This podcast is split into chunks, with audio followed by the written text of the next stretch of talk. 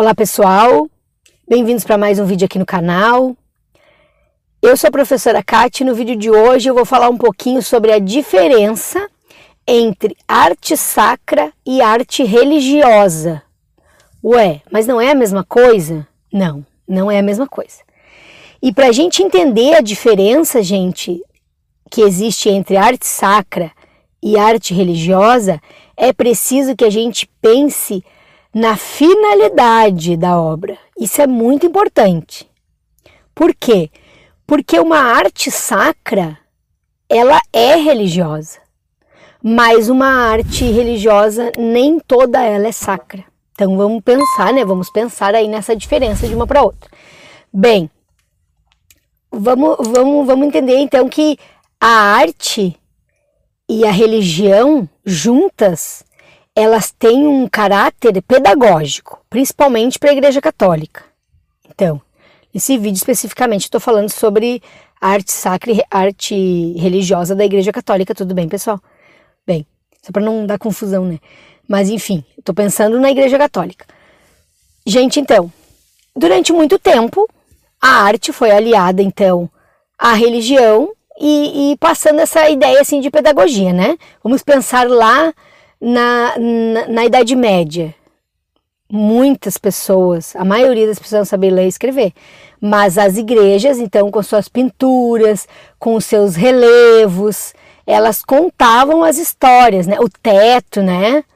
Também contava história lá no renascentismo, vamos lembrar, né? A Capela Sistina, por exemplo.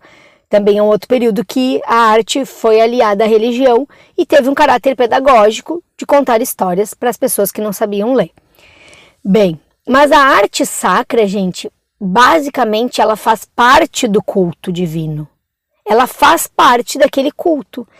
Ela serve de ornamento para o culto, ela, ela une o artista e a comunidade.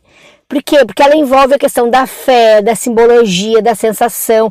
É uma coisa muito mais ampla. Então vamos pensar num exemplo. Uma igreja, então a gente entra na igreja, tem ali o altar e tem todas aquelas imagens de santos. E aí a gente olha para o teto, tem mais imagens de santos, de céu, de anjo, né? E aí a gente olha nas paredes, a gente vê a história da crucificação de Cristo sendo contada a partir de ou de esculturas, ou de pinturas, ou de relevos. Isso é arte sacra. É quando ela está presente no culto, ela faz parte de todas aquela, aquela, aquela materialidade dentro da igreja, do ambiente igreja, que proporciona a questão da fé, da exaltação da fé da pessoa, é, proporciona a conexão da pessoa com o, o divino, não é mesmo? Então, uma escultura do Aleijadinho, a arte sacra, uma escultura do Aleijadinho dentro da igreja, né? porque tem a arte sacra faz parte do culto mesmo. E a arte religiosa, gente, ela não faz parte do culto. A arte religiosa, ela, ela, ela reflete a questão da vida e da obra do artista. Então, quadros, esculturas fora da igreja. Por exemplo, se eu quiser, eu posso comprar uma pintura religiosa.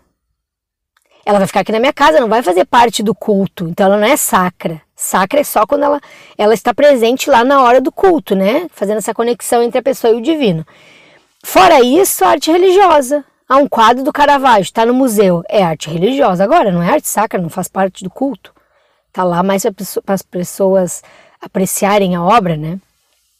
Então, gente, como eu falei, né? O exemplo, eu gosto do Aleijadinho, o exemplo, né? O exemplo do Aleijadinho. Obras religiosas para particulares, ele fazia, para as pessoas terem em casa as imagens. Mas ele fazia obras sacras também para a igreja, para colocar lá no altar, para que participariam do culto. Então é diferente, né? Eu acho que ficou bem marcada essa questão da diferença. Eu espero que vocês tenham gostado. Se gostaram, já sabe, curtam o vídeo. Se gostaram aqui do conteúdo do canal, inscrevam-se no canal e ativem o sininho para receber as notificações. Também sigam o Boteco lá no Instagram e curtam a página do Boteco lá no Facebook. E por último, gente, antes de finalizar, o último recadinho sobre as minhas aulas para os alunos que estão estudando para a prova da FUVEST da Unicamp. Para esses alunos eu montei grupos de estudos, onde nós vamos estudar as leituras obrigatórias. Então, quem quiser participar desses grupos ou saber como eles funcionam, é só mandar uma mensagem pelo meu e-mail particular ou pelo Instagram do Boteco que vocês estão vendo aqui no vídeo. E também vou deixar esses endereços aqui na descrição para vocês acessarem. E dito isso, então, vou parando por aqui. Agradeço quem ficou aí até o final da nossa conversa e até a próxima.